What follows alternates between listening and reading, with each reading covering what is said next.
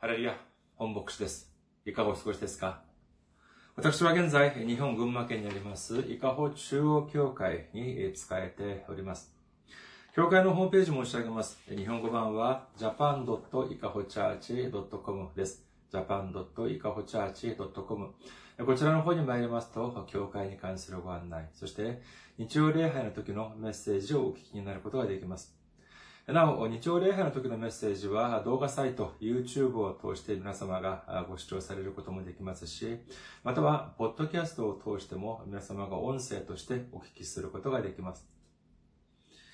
次に、メールアドレスです。メールアドレスは、いかほチャーチアットマーク gmail.com です。いかほチャーチアットマーク gmail.com こちらの方にメールを送ってくださいますと、私がいつでも直接受け取ることができます。次に、選挙支援としてご奉仕してくださる方々のためにご案内いたします。こちらは日本の、日本にある銀行です。群馬銀行です。支店番号190、口座番号は1992256です。群馬銀行、支店番号190、口座番号1992256です。次に、韓国にいらっしゃる方々のためにご案内いたします。これは韓国にある銀行です。KB 国民銀行です。口座番号は079-21-0736-251です。KB 国民銀行079-21-0736-251です。私どもの教会はまだ財政的に自立した状態ではありません。皆様のお祈りと選挙支援によって支えられております。皆様のたくさんのお祈り、たくさんのご奉仕、ご参加、ご関心、お待ちしております。先週も選挙支援としてご奉仕してくださった方々がいらっしゃいました。先週に引き続き今週もですね、先々週に引き続き先週もファン・ソクさんが2度もご奉仕をしてくださいました。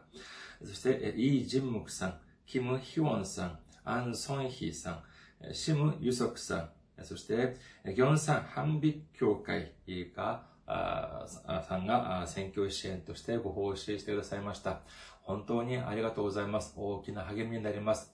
イエス様の驚くべき祝福と溢れんばかりの恵みが共におられますようお祈りいたします。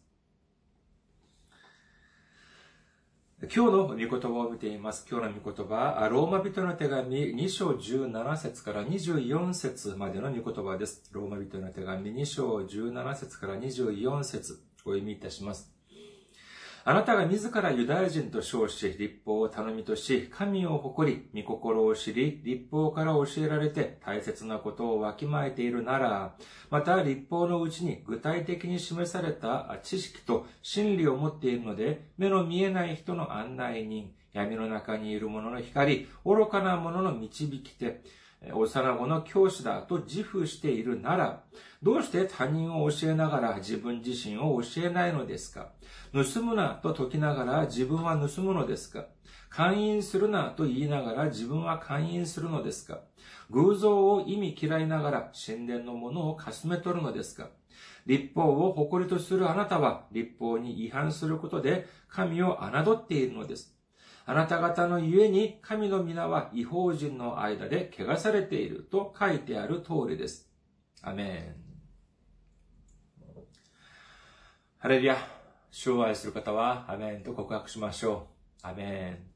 今日は皆様と一緒に、えー、ローマ人の手紙、公開第15番目の時間として、信仰の姿勢というテーマで恵みを分かち合いたいと思います。まず今日の本文は、をですね、2箇所に分けて、えー、見てみたいと思います。まずは、えー、17節から20節であります。ローマ人の手紙2章17節から20節あなた方、ああなたが自らユダヤ人と称し、立法を頼みとし、神を誇り、御心を知り、立法から教えられて大切なことをわきまえているなら、また立法のうちに具体的に示された知識と真理を持っているので、目の見えない人の案内人、闇の中にいる者の光、愚かな者の導き手、幼子の教師だと自負しているなら、でありますけれども、えー、今まで、ここではですね、このユダヤ人たちがどのようなことをしているのかということについて書かれております。当時、ユダヤ人たちはですね、違法人を徹底的に差別していました。そして、自分たちはいわゆる、まあ、先民思想、神様から選ばれた民である思想というのも持っていて、そして、えー、その信仰の祖であるアブラハムの子孫であるということについても、とても高い誇り、プライドを持っておりました。そしてその中でもですね、その、えー、祭司長とかですね、え、また、あるいはパリサイ人という人たちは、自分たちこそ立法をきちんと守っていて、そして神様に対する信仰も大きく、神様の御心を誰よりもよく知っているというふうに、まあ、自分たちを誇っていたわけであります。そして、自分たちは本当に愚かな民たちを教えている正しい教育者である。このように自分たちを信じて疑わなかったということなのであります。しかし、彼らの姿はどうだったのかというと、21節から24節を見てみましょうか。ローマ人の手紙2章21節から24節。どうして、どうして他人を教えながら自分自身を教えないのですか？盗むなと解きながら自分は盗むのですか？勧誘するなと言いながら自分は勧誘するのですか？偶像を意味嫌いながら神殿のものをかすめ取るのですか？立法を誇りとするあなたは立法に違反することで神を侮っているのです。あなた方ゆえに神の皆は違法人の間で汚されていると書いてある通りです。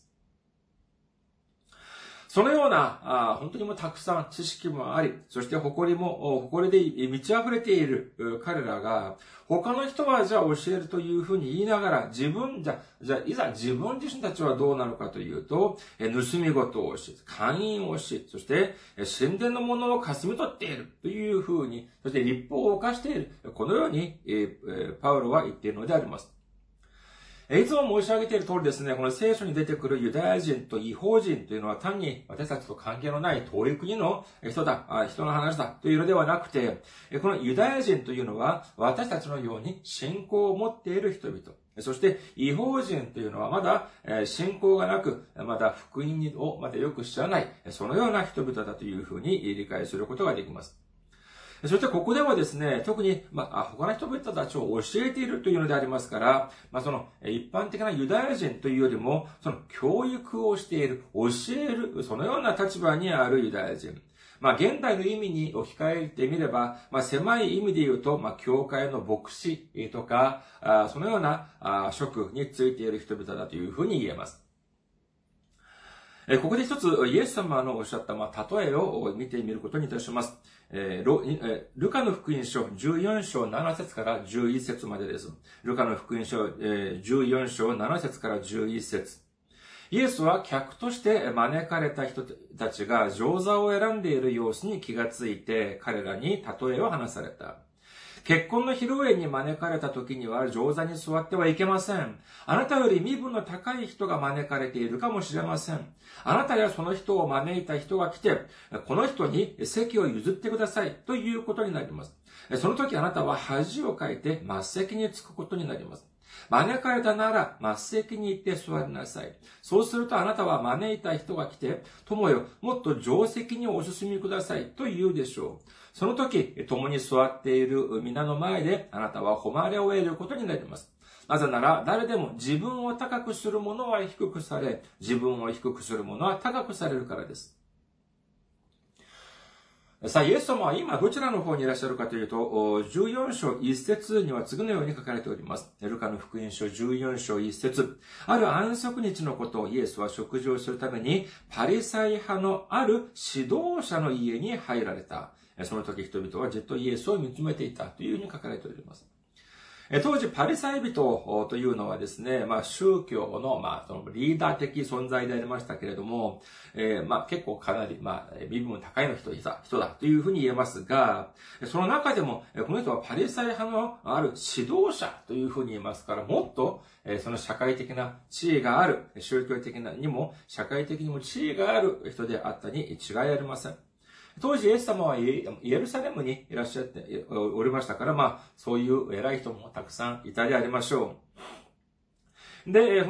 イエス様といえばですね、当時はたくさんの人々がイエス様に使えておりましたから、かなりまあ、そうですね、まあ、えー、大事なお客様、VIP、VIP というふうに言えますから、イエス様以外にもたくさんの、まあ、招待された人がいたように見えます。で、この招待された人がですね、来た来たらですね、イエス様はこういうふうに見て見ていると、その、えーえー、来た人がですね、自分がやれ先に定石、まあ、位の高い席に座ろうとしていたようであります。この様子を見ていたイエス様がおっしゃるに、あなた方もですね、どっかに招待、招かれた時には、上座に座ってはいけません。どうしたかというと、もっと偉い人が来た時には、その上座に座っているあなたに向かって、ちょっとどいてください。もっと偉い人が来たから、この人が座る。あなたはどきなさい。というふうに言うと、自分が恥ずかしい思いをするから、それよりは一層のこと、どっかに招かれていったら、末席に座りなさい。すると、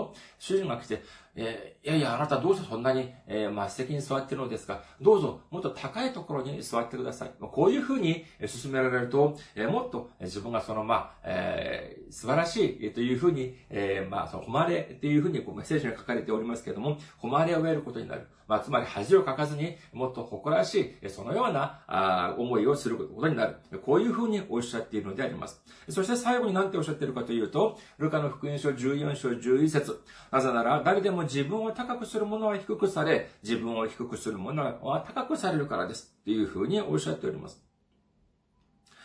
さあ、またじゃあ、牧師さんの話に戻っていくことにいたしましょう。皆様はですね、牧師という人たちをどのように考えておりますか？どのような立場の人だというふうに考えておられるでしょうか？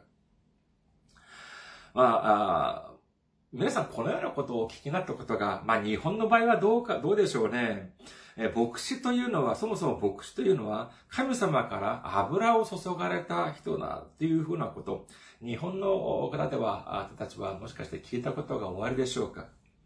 この油を注がれるというのはですね、初めて登場するのは出エジプト記であります。そこで、そのモーセの兄であるアーロンにですね、大祭司として任命するときに油を注ぐという場面が出てきます。そして、第一サムエル記を見てみますと、イスラエルの初代王であるサウルを立てながら、その時にその預言者であるサムエルがサウルに油を注ぐという場面が出てきます。そして、それ以降、ダビデをはじめ、大いにつくものは、その証として油を注ぐということが行われてきたのであります。しかし、しかしですね、このサウルは、まあ、大いにありながら、神様に対する従順を捨てることになってしまいます。これによって神様の霊もサウルから離れ、次の王であるダビデと共にいるということになります。これによってですね、まあ本当にその自分の王位が危ぶまれる、危うくなっているというふうに考えたこのサウルはですね、本当にこのダビデを殺そうとするのであります。しかしその都度、ダビデは神様が守ってくれることによって、その危機から、危機から脱するということになります。一方、ダビデはですね、その何の、自分は何の過ちもないにもかかわらず、自分を殺そうとする、そのサウル王をですね、えー、復讐するというか、サウル王のその命を、まあ、奪う、そういうチャンスがですね、聖書によると少なくとも2度はありました。その都度ですね、ダビデの部下はですね、その、そのチャンスが来た時にですね、あ、これは神様がくださるチャンスであります。今すぐにサウルを、そのサウルの命を奪ってしまいましょうというふうに願い出ます。それでですね、その都度ダビデは次のように言います。第一サムエル記24章6節彼は部下に言った。私が主に逆らって主に油注がれた方、私の主君に対してそのようなことをして手を下すなど、絶対にありえないことだ。彼は主に油注がれた方なのだから。第一サムエル記26章9節から10節ダビデはアビシャに言った。殺してはならない。主に油注がれた方に手を下して誰が罰を逃れるだろうか。ダビデは言った。主は生きておられる。主は必ず彼を撃たれる。時が来て死ぬか、戦いに下った時に滅びるかだ。まあ、私たちが持っているこの聖書にはですね、えー、その、主に油を注がれたものを打つな。このような、このように、まあ、えー、神様がおっしゃったという記録はありません。でもまあ、ダビデは、そのサウル王というのは神様が任命した人でありますから、その人をですね、自分が、自分の手で下すというのは、これは正しくない。もし、罰を下すことがあるのであれば、神様自らされるだろうというふうに言っているのであります。さあ、だから牧師もやはり油を注がれたものであるから、牧師は神聖にしてこれを犯してはならない。罰することがあれば神様が罰するというので、えー、ありますから、人間は絶対に牧師を批判したり、そのようなことをしてはならない。そういうことを聞いたことが終わるでしょうか。私は、韓国の教会とかまたは韓国にいた時に結構聞いたことがあります。それではですね、皆さん、じゃあ、一つ質問をしてみましょうか。牧師という人たちは神様からこの油を注がれた人でありましょうかそれとも違うでしょうか皆様はどういうふうに思われますか？まあ、問題を出してみましょうか。今日も問題です。次の人物の中で実際にサウルやパウロのように、その油を、サウルやダビデのように、ごめんなさい。えー、その次の中で、えーイスラエルの初代王サウルや、そして二代の王ダビデのように、神様からの油を直接頭に注がれた人は誰でしょうか一番、使徒ペトロ。ペテロ。2番、使徒ヨハネ。3番、使徒パウロ。4番、その3人みんなが油を注がれた。5番、みんな油を注がれることはなかった。正解は、と言いますとですね、正解は、その、この3人、えペテロや、そのヨハネや、そしてパウロ、サウロへですね、ダビデのように油を注がれたという記録は、聖書のどこにも書かれておりません。もちろん、第、第2コリント人の手紙一章に、一章でですね、首都ペドロは、首都パウロは次のように言っております。第二コリント人の手紙1章21から22。私たちはあなた方と一緒にキリストのうちに固く保ち、私たちに油を注がれた方は神です。神はまた私たちに勝因を押し、保証として御霊を私たちの心に与えてくださいました。これをですね、もし、旧約聖書にあるように、その預言者や、その祭司、大祭司長や、あるいは、その王のようにですね、その油を注いだ、これと同じように理解するのであれば、これを書いたパウロや、これを読むコリントに住む人々というのは、すべて神様から預言者や大祭司や王のようにですね、その任命された。こういう風な意味になってしまいますが、しかしこれはそういう意味ではなくて、神様から使命を受けた。このように私たちは理解しなければなりません。考えてみてください。旧約聖書を見てみますとですね、その油を注がれた人というのは本当に神様から選べた王や預言者、そして祭司のような人でありました。しかし、今見ていますとですね、その、一年にもう数多くの人たちが、その牧師として、もう毎年毎年、かなりたくさんの人、その新しい牧師、先生が生まれてきているのでありますが、じゃあその人たち、本当に数多くの人々が、じゃあみんな、じゃあ神様から油を注がれた人なのか、こういうふうにもしじゃあ解釈するのであれば、牧師先生というのは、牧師さんというのはですね、この世の王、または、えー、大祭司、または預言者ということになってしまいますが、本当にそうなのでしょうか？いやいや、そうではありません。それでは牧師というのはどういう人なのかというと、聖書にはこの牧師という単語がですね、一回出てきます。それはどこかというとですね、エペソビトの手紙に出てきます。エペソビトの手紙4章11節から12節を見てみることにいたします。エペソビトの手紙4章11から12。こうしてキリスト自身がある人たちを使徒、ある人たちを預言者、ある人たちを伝道者、ある人たちを牧師、また教師としてお立てになりました。それは生徒たちを整えて奉仕の働きをさせ、キリストの体を立てる、立て上げるためです。というふうに書かれております。この牧師の役割というのは、それは、その生徒たちを整える。そして、奉仕の働きをさせるということなのであります。これは何によってするのかというと、これは人間の言葉ではなく、神様の御言葉、神様の福音、聖書の御言葉によって、え整えさせる。そして、奉仕をさせる。一緒になって神様に仕え、そして隣人に仕える。これこそ、こういう、そのようにするということ。それこそがまさに、その牧師の責務だというふうに言えます。そして、キリストという意味は、これはギリシア語で油を注がれたものという意味でありますが、ヘブル人の手紙4章14節には次のように書かれております。ヘブル人の手紙4章14節さて、私たちは諸々の天を通られた神の子イエスという偉大な大祭司がおられるのですから、信仰の告白を固く保とうではありませんかというふうに書かれております。ですから、イエス様こそが本当のメシア、本当の油を注がれた方、大祭司であるということを信じる皆様であることをお祈りいたします。しかし、にもかかわらず、牧師は神様から油を注がれた神聖なるもの、神聖にして不可侵なるものという存在であるのであれば、それはじゃあ牧師というのは、ペテロやヨハネやパウロよりも高く、そして、えキリスト、イエス様と同じような存在であるということになりますけれども、それは本当でしょうか？いやいやいや、そんなはずはありません。にもかかわらず、このようなことが、たくさんの人たちたちに認識されているのはなぜかというと、これは簡単であります。人々が聖書をあまりにも知らなすぎるからであります。だからこそ、一部正しくない人たちが、それにつけ込んで、このような主張をしているのであります。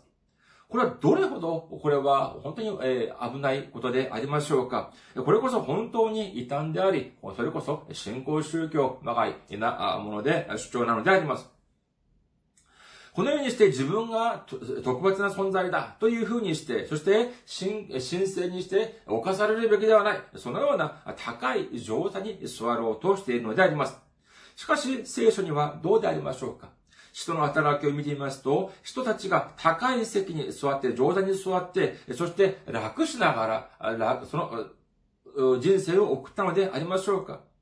いいえ、違います。様々に散らばっている信仰の兄弟たちを集めるために、命がけで山を越え、海を渡りました。主の福音を伝えるために、とても辛い苦しみというのも感受しなければならなかった、あなのということなのであります。これはじゃあ高い、暗い、高い上座でありましょうかいいえ、違います。低いところなのであります。神様の福音を伝えるために、神様に仕え、隣人を仕える、そのような、牧師としての、その席というのは上座ではありません。低い席であります。それではじゃあ高い席には誰が座るのでありましょうか？それはまさしく、教会の頭であるイエス様の席だということを信じる皆様であらんことをお祈りいたします。じゃあ、このような見言葉というのは、ただじゃあ、牧師に限ったことでありましょうか？いいえ、そうではありません。神様を信じて、イエス様を信じる。本当のクリスチャンであるのであれば、社会的に見るとですね、本当に信頼でを受ける人々、本当に、えー、信じることができる、本当に、えー、助けになる、役に立つ人々であるはずでありますが、しかし、すべてのクリスチャンがそうではありません。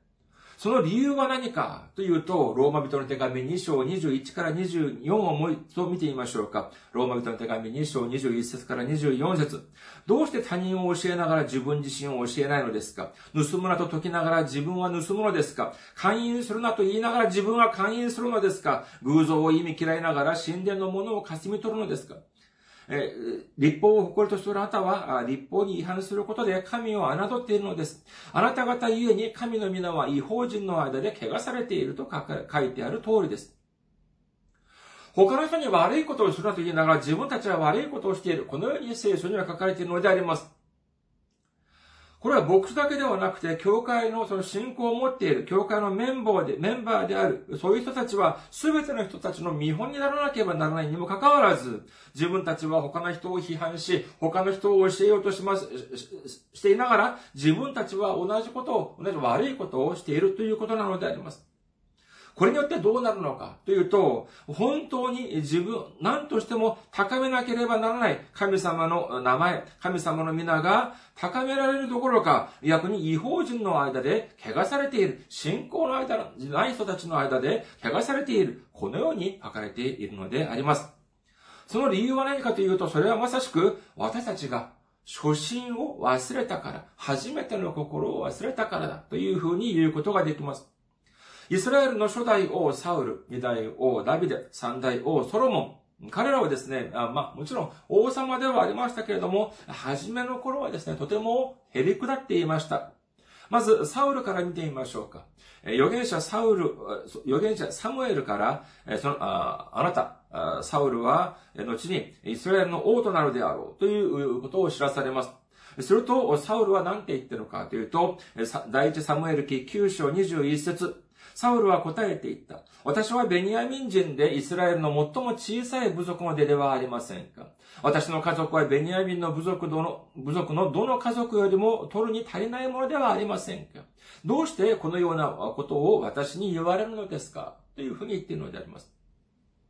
いやいや、預言者サムエル先生、な、それはど、なんていうことですか？私の家家はですね、本当に、えー、取りに足りない。そして私たちの家族も本当に小さい、えー、本当に何の取り柄もない、そのような家族であります。なのに、どうしてそのようなことをおっしゃるのですか？こういうふうに言うくらい本当に謙遜をしていました。本当にへりくだっていました。そして、イスラエルの民がですね、すべて集めて、くじ引きを引いて、王に正式にですね、決まるとですね、サムエ第一サムエル記10章22節を見てみると、じゃあ、今選ばれたサウルはどこにいる？って言うと、もう向こうに荷物まで隠れて、いやいや、とても恐れ多くて私はもう表に出ることなんてできませんっていうふうにしてですね、隠れていた。それくらい本当に謙遜をしていた、そのような人物で欲もない人物でありました。しかしそのようなサウル王は先ほど申し上げましたように、後には自分の王位が危うくなるとですね、何の過ちのないダビデを殺そうと血眼になって追ったりしていたのであります。結局、彼は神様に対する従順をして、そして神様を高めるよりも自分を高めようとした。そして、そのような彼は神様によって捨てられて、結局戦場で無残な最後を遂げるということになってしまいます。ダビデはじゃあどうだったのかというと、ナダンか、預言者ナダンから、その、まあ、その王位に、えー、な、王になって、まだ日が浅い時にですね、そのナダンという預言者がダビデを祝福して、そして神様の御言葉を伝えると、ダビデは次のように告白しております。第2サムエル記7章18節ダビデ王は主の前に出て座していった。神、主よ、私は何者でしょうか？私の家は一体何なのでしょうか？あなたが私をここまで導いてくださったとは、というふうに言っております。彼も本当に謙遜な、本当にへりくだった人物でありました。いや、本当に神様、私たち、私はもう本当に何の取り柄もない、本当に大した人物ではない。そして、私の家もやはり、何の、そそえー、その素晴らしいことも何もない、そのような、あみすばらしい家柄でありましたけれども、どうしてこのように高めてくださるのですか？本当に感謝します。というふうに告白しているのであります。しかし、そのようなダビデも後になってはどのようなことを犯すかというと、第2サムエル記11章を見て、の以降を見てみますとですね、自分の部下であるウリアの妻を奪って勧誘を犯し、そして、それが見つかるのを恐れて、そのウリアをわざと戦場に、戦場に、戦に出させて、そして、死なせてしまいます。そして、バテシェバ、そのウリアの妻であるバテシェバを自分の妻として迎え入れてしまうのであります。神様はこれを正しく、これをよく見られることがありません。当然であります。これによってこの罪の代償としてですね、ダビデの家柄は、家柄、ダビデのその家はですね、問題が発生し始めます。その、ダビデのその、兄弟、姉妹たちの中で、兄弟の間で、その、まあ、性的な暴力事件が発生し、そしてこれによって、兄弟の間で殺人事件も起きてしまいます。それだけではありません。ダビデは自分のその息子によってクーデターが起こされて、そして、その、自分のその妾たちはですね、その息子によって恥ずかしみを受け、自分は荒野に逃亡をするというような、そのはず、その、そのような苦難というのも、経験することになります。このようにですね、そのダビデ家の末は本当にもうめちゃくちゃになってしまうのであります。ソロモンもですね、王になった初めは本当にへりくだっていました。神様が彼に何を望むのかというふうにおっしゃると、彼は神様にこのように言います。第一列王記三章七節から九節我が神主よ、今、あなたは私の父ダビデに代わって、このしもべを王とされました。しかし私は小さな子供で出入りする術を知りません。その上しもべはあなたが選んだあなたの民の中にいます。あまりにも多くて数えることも調べることもできないほど大勢の民です。善悪を判断してあなたの民を裁くために聞き分ける心をしもべに与えてください。さもなければ誰にこの大勢の民、あなたの民を裁くことができるでしょうかこの偉大な王ダビデを継いで王位に上がったのはいいですが、しかしどのように収めればいいかわかりません。自分は本当にもう小さな子供だというふうに言っているのであります。どういうふうにすればいいかわかりません。だから、この人たちを収める、そのような知恵をください。このように言ったのであります。すると、神様は、あ、本当にあなたは素晴らしいことを望んだ。っていうふうに神様はおっしゃってですね、知恵だけでなく、本当にも全ての大きな祝福を与えました。しかし、第一列王記11章以降を見ていますとですね、そのへり下っていたソロモンも、後になると、神様をして偶像を拝むということになってしまいます。神様は何度も警告をされました。そのようなことをしてはならない。しかし、ソロモンは一向に神様の御言葉に耳を傾けようとしません。結局このようなことによってソロモンがの死後、イスラエルは南北に分断されるというような悲劇を経験しなければなりませんでした。私を含めてですね、まあ、牧師として、まあ、始ま、まあ、始まるとですね、その任命されるとですね、本当な、本当に大きな、まあ、希望を持つことになります。神様に使い、自分の一生の間、神様に使い、そして、主の福音、福音を全世界に述べ伝える、大きなリバイバルを起こそう。このような大きな夢を持つ、持ったはずであります。牧師だけ、じゃあ限ったことでありましょうか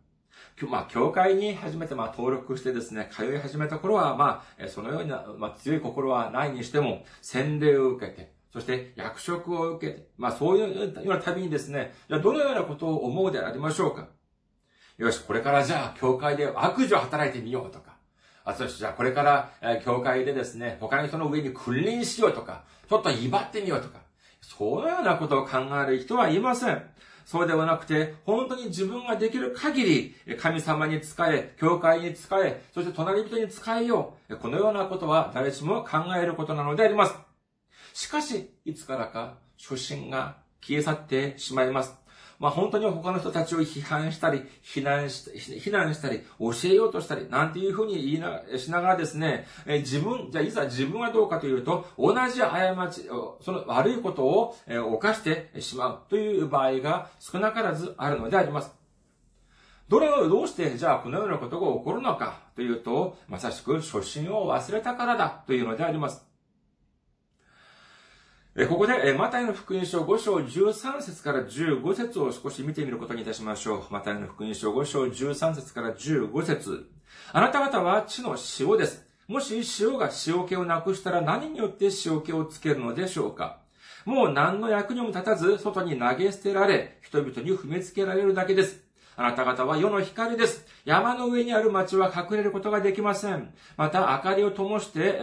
マスの下に置いたりはしません。食台の上に置きます。そうすれば家にいるすべてのお人を照らします。イエス様は私たちに対して塩であり光であるというふうにおっしゃっております。それでは塩や光の役割というのは何でありましょうか？塩というのは、まあ、その食べ物の中に、料理の中に入れると、まあ、しょっぱい味を出します。しかしですね、その素晴らしい、その塩というのはどうでしょうか？じゃあ、その、何の味気もない、そのような料理に、その食べ物の中に塩を入れました。すると、どうなるかというと、本当にその食べ物の味が生きてくる。そういうことを経験したことはたくさんあるはずです。しかしその時にですね、そのじゃあ塩を入れて美味しくなった料理を食べるときに食べた人は何を褒めるでしょうか？その料理を褒めるでしょうか？あるいは塩を褒めるでしょうか？多くの場合はその料理を褒めるのであります。えー、いく、もしですよ、その、えー、塩をいくら入れても全然しょっぱくならない。あるいは塩を入れたら本当に、えー、その、何の味もしょっぱい味しかしない。そういう風になると、これは、えいい塩とは言えません。本当にいい塩はどういう塩かというと、それは自分のしょっぱい味を表に出すのではなく、自分の力によって他のその料理全体の味を良くする。これこそが本当の塩の役割だというふうに言えるでしょう。まあ、塩についてはある程度、まあ、理解をされている方も多いと思われますけれども、この光についても、光についてはですね、誤解をされる方が、まあ、少なからずいらっしゃるようであります。人々はですね、光というと、人々から注目をされ、拍手をされ、本当に褒められ、そのような風に考えている方もいらっしゃるようでありますけれども、いや、そうではありません。光もやはり光であります。同じであります。え例えばですね、ある公演、コンサートや、そのま芝居を見に行きました。そこにはたくさんの俳優たちが出てきます。その人たちがま踊ったり、歌を歌ったりするかもしれません。しかし、その舞台には当然、たくさんの照明がありますが、しかし、その、公演を見た人々は、多くの場合、その照明を褒めたりはしません。その俳優たちの演技力や歌唱力や、そして、えー、華麗な舞台を褒めたりします。その理由は何かというと、本当の証明であれば、自分を表さず、舞台にいる俳優たちを、その表す、そのような役割をするからであります。いくら高い、いくら値段が高い照明であったとしても、この照明をつけたら、舞台上の俳優たち、いや、その舞台は何も見えず、ただ眩しいだけ。そのような照明を誰が使うでしょうかヨハネの福音書12章を見てみますと、イエス様は次のようにおっしゃいます。ヨハネの福音書12章46節私は光として世に来ました。私を信じる者が誰も闇の中に留まることのないようにするためです。やはりイエス様も光として来られました。しかし、じゃあ、この光というのが注目をされるためだというのであれば、昔イエス様が来られたと、2000年前にイエス様が来られたときに、えー、おい、みんな集まれ。私は神様の一人子である。さあ、これから私に礼拝しなさい。私を拝みなさい。このようにイエス様がおっしゃったことがあったでしょうかいいえ、そうではありません。そんなことはおっしゃりませんでした。やはりこれも同じであります。2000年前、イエス様が来られた時には光として来られました。このような意味というのは、神様、そのイエス様が本当にきらびやかに注目されるため、えー、というのではありません。そうではなく、イエス様は罪という本当に闇の中でさまよっている私たちを照らしてくださるために、この世に来られたということを信じる皆様であらんことをお祈りいたします。イエス様は神様の御国に導くそのような道を私たちに照らしてくださるために、この世に来られた、この地に来られたということを信じる皆様であらんことをお祈りいたします。イエス様は私たちのために罪深い、私たちのために、私たちにむしろ使えてくださるために、光として2000年前に来られたのであります。しかし私たちは忘れてはなりません。マタイの福音書3章12節また、手に身を持って、この、ご自分の脱穀状を隅々、え隅々まで吐き清められます。麦を集めて蔵に収め、殻を消えない火で焼き尽くされます。というふうに書かれています。そうです。イエス様が次に来られるときは、そのような慈悲深い姿、私たちに使うために来られるのではなく、裁きの王として来られるはずであります。そ、で、それでは、じゃあその前に私たちはどうしなければならないのでありましょうかそうです。初心を探さなければなりません。初めての信仰、その本当に減り下っていた信仰を探さ、探し出さなければならないのであります。ヨハネの目視録2章4節から5節を見てみましょうか。ヨハネの目視録2章4節から5節けれどもあなたには責めるべきことがある。あなたは初めの愛から離れてしまった。だからどこから落ちたのか思い起こし、悔い改めて初めの行いをしなさい。そうせず、悔い改めないなら、私はあなたのところに行って、あなたの食材をその場所から取り除く。私たちが今このような動画や、あるいはその音声によって神様のその主の御言葉によって恵みを分かち合う、このような席に今一緒にいるということであれば、まだ私たちにはこの主の食材、祝福の食材、ろうそく立て食材はあります。信じる方はアメンと告白しましょう。しかし、私たちがこの初めての愛、初めての信仰をして、そして初めての行いを捨てることになるのであれば、主はいつでも私たちのこの食材、祝福の食材を、その、取り除いてしまう。このように主はおっしゃっているのであります。そのようなことは絶対にあってはいけません。それでも私たちはどうしなければならないのでありましょうか？そうです。まさしく、私たちの信仰の姿勢をもう一度点検してみなければならないのであります。低いところに行き、そしてへり下った心を持って光や塩になり、そして他の人にを照らし、他の人々を主の恵みの中に、その表すということ。これこそが本当の信仰の姿勢であるということを信じる皆様であらんことをお祈りいたします。私たちは手遅れになる前に、主が私たちの食材、私たちの祝福のろうそく立てを取り除いてしまう前に、悔い改めることがあれば悔い改め、そしてもっと低い姿勢で、光や塩としての役割を担うということによって、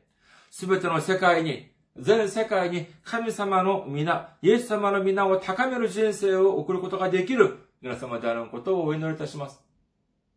ありがとうございます。また来週お会いしましょう。